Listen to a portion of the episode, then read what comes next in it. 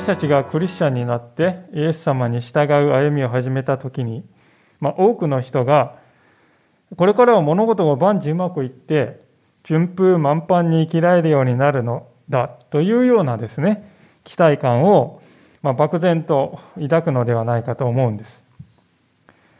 まあ、信じたのだから報いとして神様から良いものをいただけるはずじゃないかと、まあ、そういうふうに思うわけであります。ところが実際には往々にしてこれとは反対の経験をするということがあるわけです。例えば今日の聖書の箇所はまさにその典型的な例ではないかと思うんです。一仕事を終えたんです。そしてイエス様が向こう岸に渡ろうとこう言われた。そのイエス様の言葉にそのまま従って船を出したのです。ところが、大嵐にあって命の危険を感じるような経験をする羽目に陥るんですね。そんな時、信仰者の心は揺らぐのです。イエス様の言う通りにしたのに、なんでこんなことになるんだ？まあ、そういう思いで心がいっぱいになるんです。しかし、そういう試練の時でないと体験できない神の力の偉大さというものがあるのもまた真実ではないでしょうか。今日の聖書箇所ではまさにそのようにしてイエスという方を新たに知るようになった弟子たちの姿が描かれております。このところから今日もご一緒に魂の糧をいただいていきたいと思います。さて、場面はガリラヤ湖の湖畔から始まるのであります。もう一度35節からとご読みしますが、さてその日夕方になってイエスは弟子たちに向こう岸へ渡ろうと言われた。そこで弟子たちは群衆を後に残してイエスを船に乗せたままお連れした。他の船も一緒に行った。まあ、この日、イエス様はですね、教えを聞きに集まってきた大勢の人々に対して、神の国とは何かということを教えてこられたわけです。であまりに大勢人がいましたから、ガレラヤ湖の沖合に少し沖に船を浮かべて、その上から岸に向かって大声を出しました。ガレラヤ湖はこのすり鉢状になっていますので、そのようにすると非常によく声が通ると言われています。まあそうやってですね、一日こう大声を出し続けて、疲れを覚えられたんでしょうか。弟子たちに向こう岸へ渡ろうとこう言うんですね、少し。なぜ向こう岸に行くのかという、まあ、確かな理由は書かれてはいませんけれども、おそらくイエス様はですね、このガリラヤ湖の反対側に住んでいる人たちにも、同じように、私は神の国の福音を伝えなくてはいけないんだ。まあ、そういう使命感をイエス様は感じておられたんだと思うんですね。まあ、実際この後の5章を読んでいきますと、悪霊に疲れてですね、人生を台無しにされている哀れな人との出会いがこう待っているわけです。その哀れな彼の苦しみの叫びがですね、届いてイエス様を動かしたのかもしれないと思います。ともかくも、まあ、それを聞いた弟子たちは素直に従って、頬を上げて、オールをですね、嗅いで、漕いで進み始めたのであります。始まりはとても順調でした。湖は穏やかで、まあ、この分なら、この分なら数時間で着くだろうと思われたぐらいですね。同じ話を記してあるこのルカの8章のところを見ますとですね、途中でイエス様はこう眠ってしまったというふうに書いてありますね。疲れ果てていたわけですよ。私たちはイエス様はですね、この疲れを知らないスーパーマンのように何か考えがちなんですけれども、そうではなくて、イエス様は私たちと同じ肉体を持つ一人の人であったということを忘れてはいけないわけですね。まあ、弟子たちはしかし私たちと反対の理解をしておられました。イエス様が誰であるかということをこの時はまだ理解していなかったからです。ですから、えー、弟子たちは、あ、先生お疲れなんだな。あんなに一生懸命声を張り上げておられたもんな。まあ、船の後ろでですね、ぐっすりと眠り込んでいるイエス様を知る目に、弟子たちはですね、そんな会話をしていたことだと思いますね。ところがです。さっきまで穏やかそのものだったガレラヤ湖の天気が急変するのであります。37節すると激しい突風が起こって波が船の中にまで入り船は水でいっぱいになった。さっきまで穏やかだったのにどうしてこんなに急に天気が変わるのか。まあ、それはあのガリラヤ湖の地形が関係しているわけですね。ガリラヤ湖というのは海抜、まあ、海の高さと比べるとマイナス200メートル以上もある非常に低いところにあります。とにかく低いですね。でそうかと思うとですね、まあ、北西に大体50キロぐらい行ったところにはですね、標高2700メートルもあるヘルモン山という山がそびえ立っているわけです。で皆さんご承知のようにですね、冷たい空気というのは下の方にこう流れていって、暖かい空気というのは上の方に流れていくわけですね。ですから、ガレラヤ湖でですね、水は暖かいわけで、水が温められた空気がこう上がっていって、そしてヘルモン山の高いところからですね、冷たい空気がダーッとこう降りてきてぶつかるとですね、激しい風が流れて、そして嵐になるわけですね。もちろん弟子たちの多くはプロの漁師でありまして、そういう現象には慣れ、嵐には慣れていたはずでありますが、ですから、風が吹き出した当初はですね、ああ、また来たなってすぐに収まるさ。まあそう考えていたかもしれませんが、しかしこの時の嵐は別格であった。想像を超えた凄まじい突風が打ちつけてですね、水面は非常に高い波が生まれて、次々と波が来て、そして船の壁を越えて次々と船の中に流れ込んでいくのです。10人以上の男たちが必死ですね、水をかき出し、かき出しし続けても到底追いつかないほどにですね、次第に船は沈み始めました。夕方だった。こんな嵐の中、しかも暗くなりつつある中、船が沈んだら命はないな。焦りと恐怖心が極限に達した。その時に彼らの目に飛び込んできたのは信じられない光景であったわけですね。38節の前半ですが、ところがイエスは線尾で枕をして眠っておられた。聖書の中に書かれているイエス様の行動の中でもですね、ここに書いてあるこの姿というのはですね、皆さん、一番当惑させられるものの一つではないかと思いますね。大体こう水が大量に入ってくる小舟の中でどうして寝ていられるのだろうか。それがそもそも疑問です。まあ、このことについては少し説明が必要かもしれません。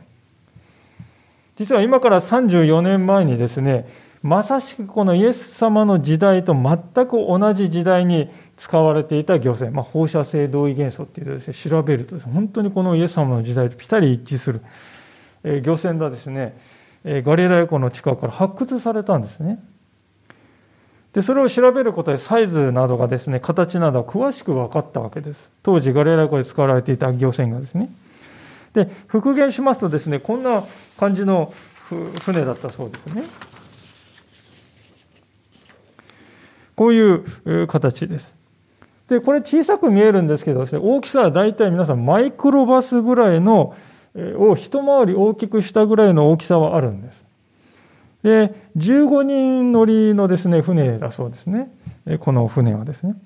大体大きさ、マイクロバスが一回り大きいっていうと結構大きいですね。で、15人男が乗れるぐらいです。イメージしていただけるかと思うんですね。で、後ろの方にですね、ここに甲板がですね、ありまして、え板が渡してありまして、ここに腰掛けたりですね、眠ったりすることができるようになっているわけであります。で、ここでイエス様はまさしくこの寝ていたということですね。この甲板の部分ですね。で、おそらくこの時は風だけでですね、雨は降っていなかったんだろうと思います。ですから、まあ、この甲板の上でですね、イエス様は眠っていたということもあって、完全にこうずぶ濡れでどうにもならない、まあ、そういうふうにはならないで済んでいたんだろうと思います。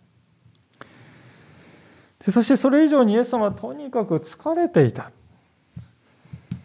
それで嵐の中でも泥のように眠り続けていたのでありましょう。まあ余談になりますけども、私はこれと少し似た体験をしたことがあるわけでありまして、まあ、えー、趣味としてですね、アウトドアキャンプを我が家では行っています。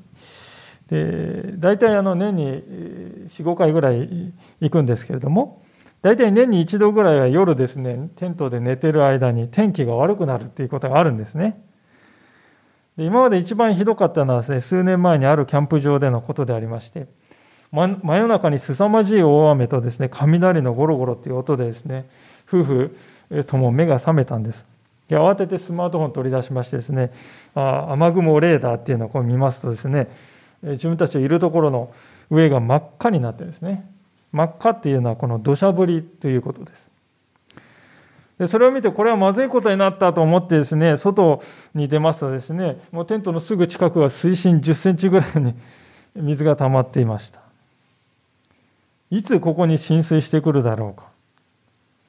そして絶え間なくですね、雨漏りがですね、してくる中で、まあ1、2時間ぐらい戦いながら、なんとかしのぎ切ったわけでありますけれども、まあその中でも一番印象に残っていたことはですね、親たちがそんなにこの大騒ぎをしている傍らですね、子供たちは一度も起きないで、ぐっすりと眠りこけていたということです。別の機会には今度は大風でですね、テントが大きく揺れてですね、えー、変形する、えー、ぐにゃぐにゃっとこうですね、風で、えー、動いてですね、飛ばされるんじゃないかと恐れるような経験もありました。でもその時も、子供たちは微動だにせずに眠り続けておりました。安心しきっているからなのか、親を信頼しているからか、あるいは無邪気さからか。まあ、見ていて半ばこう呆れるような。しかしそれでいてどこかこう羨ましいと、そんな不思議な感覚にですね、襲われたことを覚えているいるわけですね。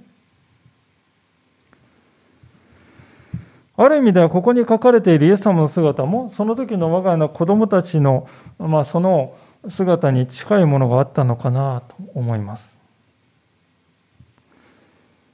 弟子たちが恐怖に顔を引きつらせながらあたふたと動き回っている中で、その傍らで、子供のように平安の中で、神様を信頼しきって眠りこけているイエス様がいる。なんというコントラストでしょうか。前に行く弟子たちはですね、そのイエス様を見てですね、ああ、主は平安でおられるな、なんてそんな考えに浸る余裕っていうのはもうなかったんですよね。それで、こうするわけですが、38節の後半です。弟子たちはイエスを起こして、先生、私たちが死んでも構わないのですか？と言った。弟子たちは何を考えていたんでしょうか？こんな非常事態になんとのんきなのか。そう思ったか。あるいはこのイエス様は私たちはピンチなのにちっともそれを分かってくれないな、くれないんだと感じたか。あるいはとにかくイエス様なら何とかしてくれるかもしれないと藁にもすがる思いだったか。まあいずれにしても共通していることは何かというと、こんなはずではなかった。こんなことを予想していたのと違う。そういうことですよね。これは私たち自身も信仰生活を送っていく中で経験することではないでしょうか。こんなことを神様、予想してませんでした。私たちはですね、神様のなさることが時にはあまりにこの自分の現実からかけ離れているんだ、いるんじゃないかと。そういうふうに感じることがありますね。時に神様なさる方はあまりにも綺麗で、あまりにも無邪気で、まるでこう別の惑星にいる宇宙人のような、そんな風にさえ感じてしまう。そういう経験はないでしょうか。神様がなさることが浮世離れしているんではないか。まあ、そういうふうに私たちの目にはですね、見えてしまうんですよね。ただ、もしかすると、それはですね、私たちの側にですよ、自分たちの方が正常で、イエス様は異常だという、そういう思い込みがあるからではないかと思うんです。しかし私はですね、この聖書の眠りこけているイエス様の姿を通してですね、実はこのイエス様の姿の方が正常で、私たちの方が異常なのかもしれないと。まあ、そういう気づきを聖書は私たちに与えようとしているんではないかと感じるわけですね。私たちの認識の方が歪んでしまっているのではないかということなんです。今日今日の司法のコラムでもご紹介いたしましたけれども A.W. トウザーという有名な説教者が書きました「リバイバルの条件」という本がありますけれどもその本の中にですねこれと似た考え方が記されているということを、まあ、ある方の紹介で知ったわけであります。このトウザーはですね私たちは緊急事態のうちに生きていると。そう題された章の中で、え次のように述べております。最初の人間の堕落は永遠に続く危機を生み出した。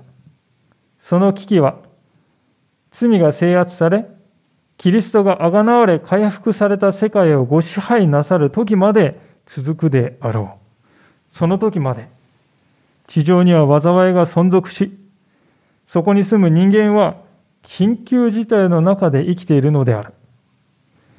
政治家や経済学者は、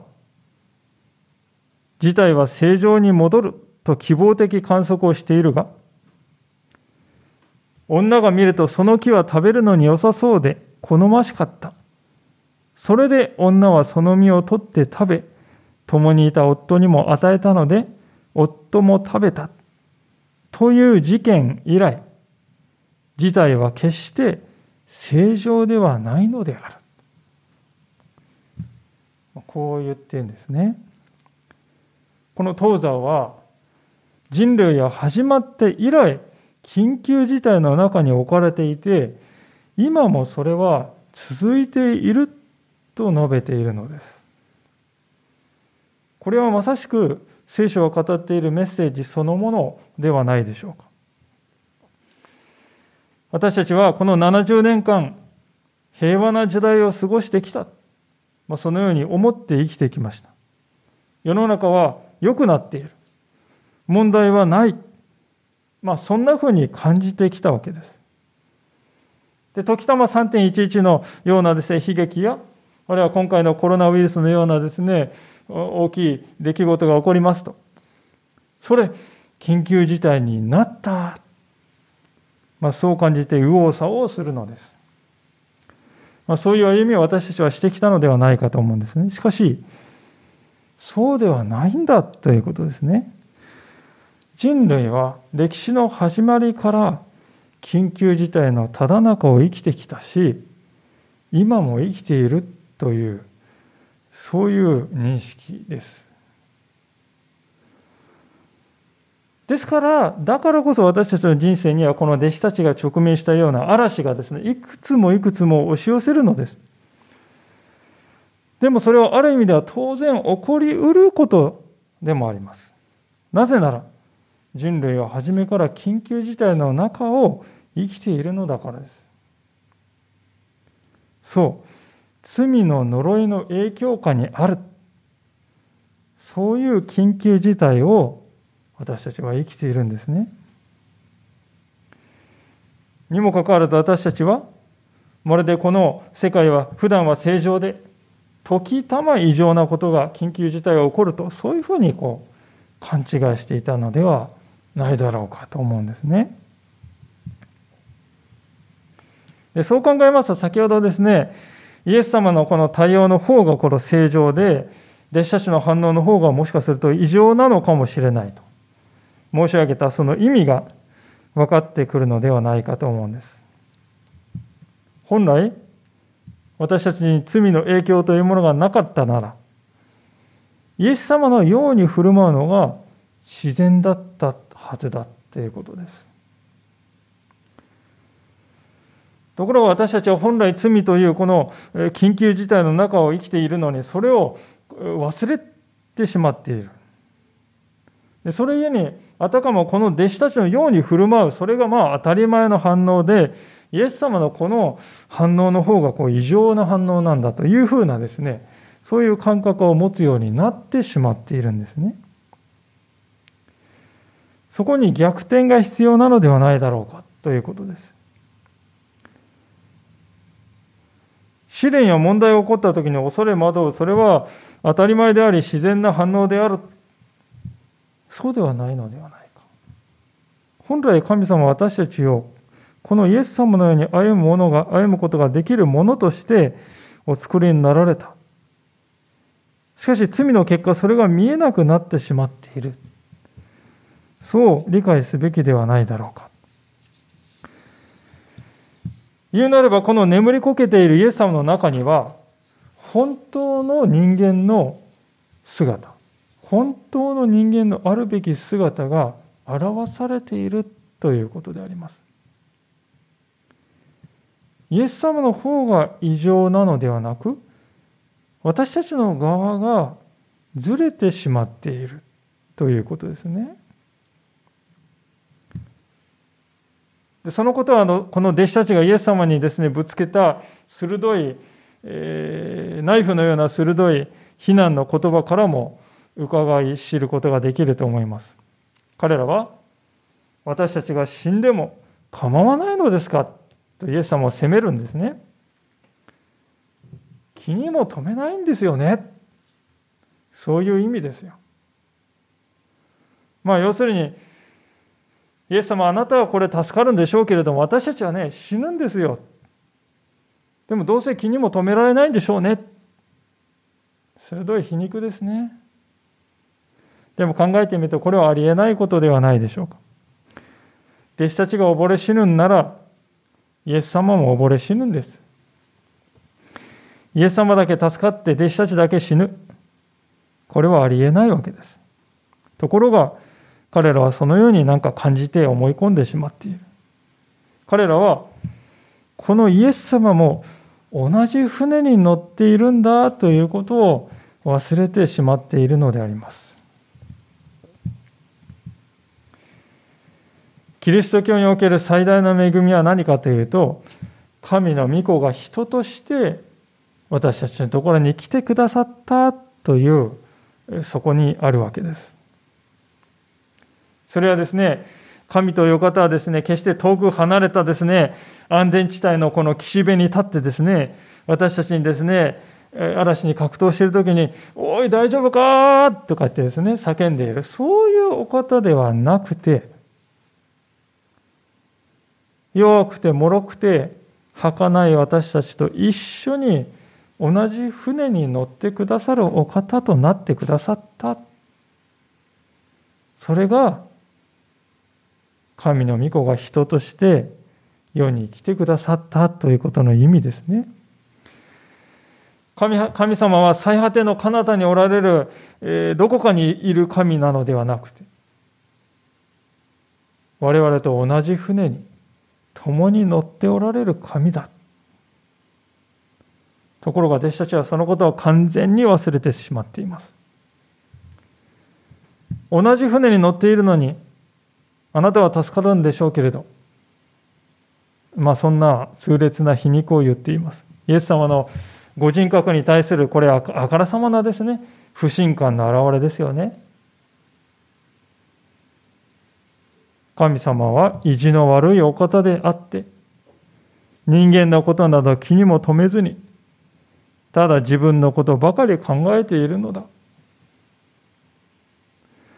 まあ、命の危険というですね、差し迫った問題があるにしても、弟子たちはイエス様をそういうお方として見てしまっている。皆さん、これはですね、あの蛇がアダムとエヴァを誘惑したときに彼らに語った言葉そのものではないかと思うんですね。神は知っていて教えない意地の悪いやつなんだ。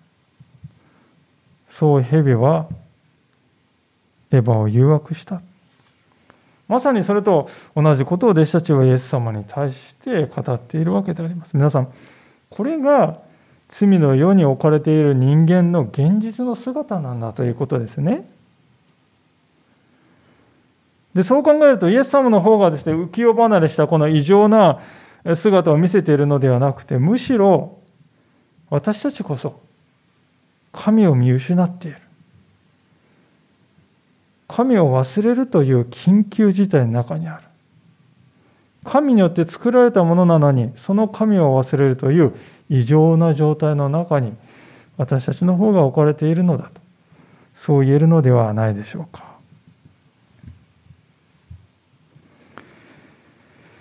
ではそのような不信をぶつけられたイエス様はどんな反応を示されたでしょうか？39節であります。イエスは起き上がって風を叱りつけ湖に黙れ沈まれと言われた。すると風は止みすっかり凪になった。まあもったいぶった態度ああとかってですねもったいぶった態度をとったりあるいは何やら仰々しい儀式を始めたりあるいは長々と続くですね、ほにゃほにゃというようなですね、呪文を唱えたり、まあ、世間で言うところのその、なんていうんですか、魔術師や呪術師というのはそういう存在ですけれども、えー、そういう類のものにではなくて、イエス様がここでしていることはですね、ただ、親方がですね、でっちの少年を捕まえて、一言、あれをしなさい。そう命じると、はい。そうしたが、まさにそのようにごく自然に、当たり前のように風は止んでいるわけです。イエス様の言葉にはそれだけの権威があるということですね。考えてみるとこれは当然のことでしょう。創世記の初めに何と書いてあるでしょうか。こう書いてあります。神は仰せられた。光あれ。すると光があった。光あれ仰せられた。すると光があった。言葉で全宇宙を創造なさった神。それがイエスというお方の本質だ。それなら地球上の小さなこの地球上の小さな湖の嵐を従わせられないはずはないわけですよね。すべてが当たり前のことのようにまるで何をあなた方はそんなに驚いているんですか？とでも言いたげに、そのように自然界はイエス様に従っているのですね。そして、イエス様に対して私たちが死んでも構わないのですか？と問いかけた弟子たちはですね、今度は逆にイエス様の方から問いかけられることになるんであります。40節です。イエスは彼に言われた。どうして怖がるのですか？まだ信仰がないのですか？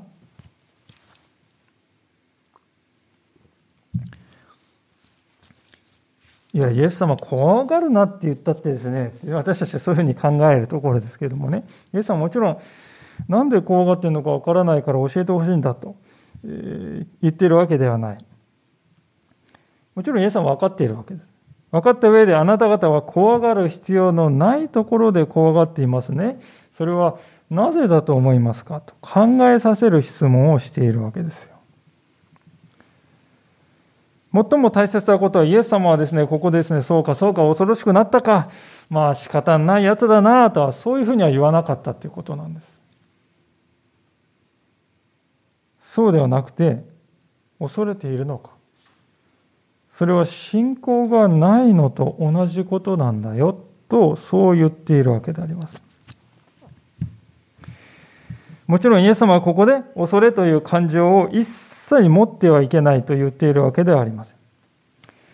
そうではなくて、恐れの感情に支配されてしまってはいけないと言っているわけです。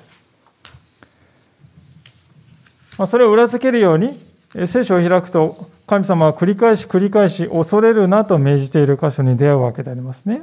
まあ、例えば、イザヤ書の41章の41章の10節を開いてみると、このように書かれております。イザヤ書の41章の10節ですね。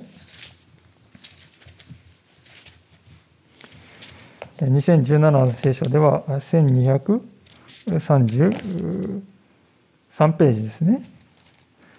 お読みいたします。イザヤ書の41章10節新科学2017で旧約の1233ページです。お読みします。イザヤ41章10節恐れるな。私はあなたと共にいる。たじろぐな。私があなたの神だから。私はあなたを強くし、あなたを助け、私の義の右の手であなたを守る。恐れてはならぬと神様は命令しておられます。それなのに私たちは恐れます。弟子たちと同じように。なぜかというと、それは一人にですね、恐れの感情はこれはもう感情の動きだから自分にはコントロールできない、どうすることもできない、感情なんだから仕方のないことなんだと思い込んでいるからではないかと思います。でもしそういうふうに考えるならばですね、私は感情の奴隷ですと告白していることに等しいわけです。私の主人は感情ですと言っているに等しいんだ。確かにね、私たちは感情を持っております。感情がなかったら機械と同じです。しかし同時に言えることは、感情が私の主人ではないということです。神様を信じるということは、神様以外のどんなものも私は主人にはいたしません。そう決断するということを意味しています。ですから、その主がですね、恐れるなと言われたならばね、そうかこれまで私は恐れ恐れを主人として従って無条件で従ってきたかもしれない。でももうそれをきっぱりとやめるべきなんだ。まあ、少なくとも仕方ないと思うのはやめなくてはいけない。恐れることをやめよう。一歩そこに踏み出そう。決意しなくてはならない。それが神に従うということの実際的なね、生き方ではないかと思うんです。私たちはそれにもかかわらず、あまりにも多くの場合ですね、この恐れるなというような神様の言葉を聞いたとき、それをですね、割引して考えているんではないんでしょうか。5割引き。ひどいと8割引き。ね。でその結果ですね、知識はどんどん蓄えているんですね。御言葉を読んで知識は溜まっていくんだけれども、心の中にある恐れとか疑いのですね、そのまま残して飼っている。ペットのように飼っている。そういうことはないだろうかと思うんですね。ある仲介者がそのことを次のように語りました。信仰に対する真の脅威は、知識のなさから来るのではなく、疑いと恐れから来る。そう言っています。信仰に対する真の脅威は知識がないということからではなくて、疑いと恐れとから来るんだというんですね。今日の箇所でイエス様はですね、この弟子たちに問うたその言葉からも明らかでは、明らかなことは、恐れと信仰とは両立しないということです。イエス様はどうして怖がるのですか？まだ信仰がないのですか？とそう問うておられるからです。イエス様はここで言う信仰というのはですね、皆さん、イエスに対する信頼を表しています。決して信心深いということではないのだと。そこには注意が必要だと思います。イエス様はここですね、弟子たちに対してあんた方熱心が足りないとかね、一生懸命さが足りない。そういうことをおっしゃっているわけではない。弟子たちは一生懸命でしたよね。疲れているんだけども、イエス様は向こう岸に渡ろう。もう夕方だけど、明日にすればいいのにと思ったかもしれないけど、でもイエス様が夕方に向こう岸に渡ろうと言われたから、従ったんですよ。ですから、ね、ポイントは一生懸命だとか熱心だとかそこを通っているわけじゃないんですよ。そうではなくてね、このイエス様の言葉はイエスに対する個人的な信頼の有無を問うているということです。つまりイエス様はあんた方にですね、一般的な信仰心があるかないか、そういうことを問うている、そうではない。そうではなくてイエス様は、まだ私を信頼していないのですか？まだこの私を信頼していないのですか？と弟子たちに問うておられるのです。イエス様は私と共にいてくださると、これ何度も何度も教会で聞かされた言葉からもしれませんけどね。それは、創造者なる神が私と共にいてくださる。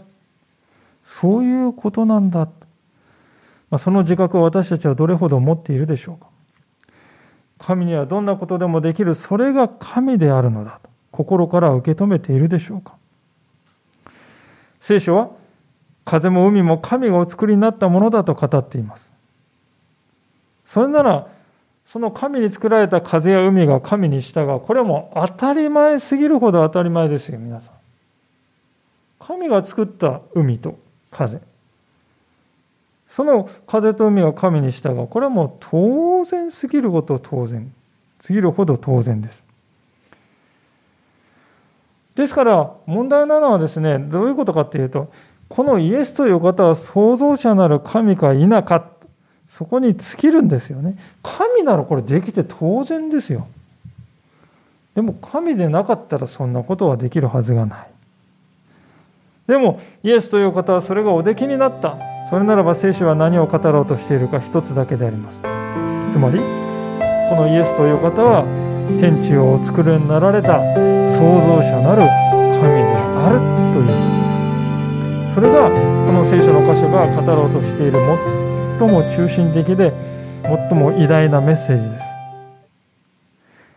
そしてイエスが人として世に来てくださったということは、そのような神様が私たちの仲間の一人として来てくださって、共に歩むお方、共に生きるお方となってくださった。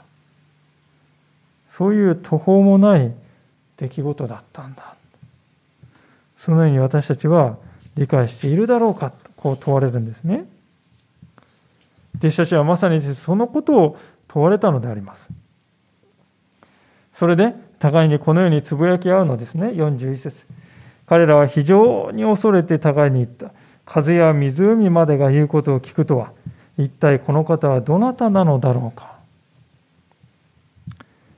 皆さん、私たちにとってはこの問いというのはもう過去のものであるはずではないでしょうか。なぜなら私たちはこの後に起こることを知っているからですね。主は十字架にかけられ、よみがえられ、天に昇り、精霊を使わしになられた。もう私たちは知っております。主は誠に創造者なる神である。それが私たちは信仰の告白であるはずです。ところが、現実の私たちの生活を見るとどうでしょうか？その生活のただ中に、このお方が受肉しているでしょうか？弟子たちは自分と一緒に船に乗っているお方がどんなお方なのか、この時はまだ知らなかったんです。でも私たちは知っている。知っているのに私たちはこの人生という船の上に乗っていて、そこでこの弟子たちと同じことをしているとしたら、私たちは信仰とは一体何なのだろうか。そう問われるんですね。私たちは今、とても大きな試練の中に置かれております。神に従って生きるということの中にもこのような試練は起こるということです。弟子たちがちょうどイエス様の言葉に従ってこぎ出したはずなのに、それなのに、この湖で嵐にあった。ちょうどそれと同じようですね。でもそんな時こそ私たちは、嵐の中にも共にいてくださる神に信頼し続けたいと思うんです。このお方から慰めをいただきたいと思うんです。そして忘れないようにしたいと思うんですね。向こう岸に渡ろう。誰が言われたか。他でもないイエス様が言われたんだということなんですよね。私たちはある意味では皆このイエス様の、ね、言葉に「はい」と言ってクリスチャンとしての歩みを始めたのではないでしょうか。イエス様が私たちの人生に来て向こう岸へ渡ろう。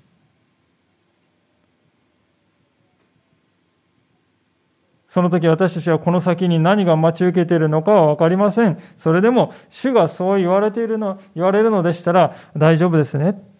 何と言ってもあなたは命までも投げ出して私をお救いくださったのですから。あなたこそ誠の牧者です。私はあなたの後を歩んでいきます。主よ、どうぞこの私を向こう岸へと渡らせてください。私が共にいるあなたを片時も忘れることがありませんように。そう祈って私たちは今直面しているこの試練に立ち向かっていきたいと思うんですね。私たちは今周りの人々が緊急事態だと叫ぶ時代を生きております。しかし私たちは聖書を通してこの世は常に緊急事態であったということを知っております。ですからこの試練が去っていった後も世界は新たな試練を通らせれることになると思うんですね。しかし恐れる必要はない。いや恐れてはならない。やがて私たちは嵐の中で眠っておられたイエス様の姿が異常と見える世界ではなくて当たり前と映る世界に導き入れられていくのです。その時私たちは待ち焦がれながらもこのしかし緊急事態の世の中にあっても主は同じ船に共にいてくださるそこから励ましをいただいてこの主を信頼して、恐れを主に委ね、美味しく歩ませていただきたいと、そのように思います。一言お祈りいたします。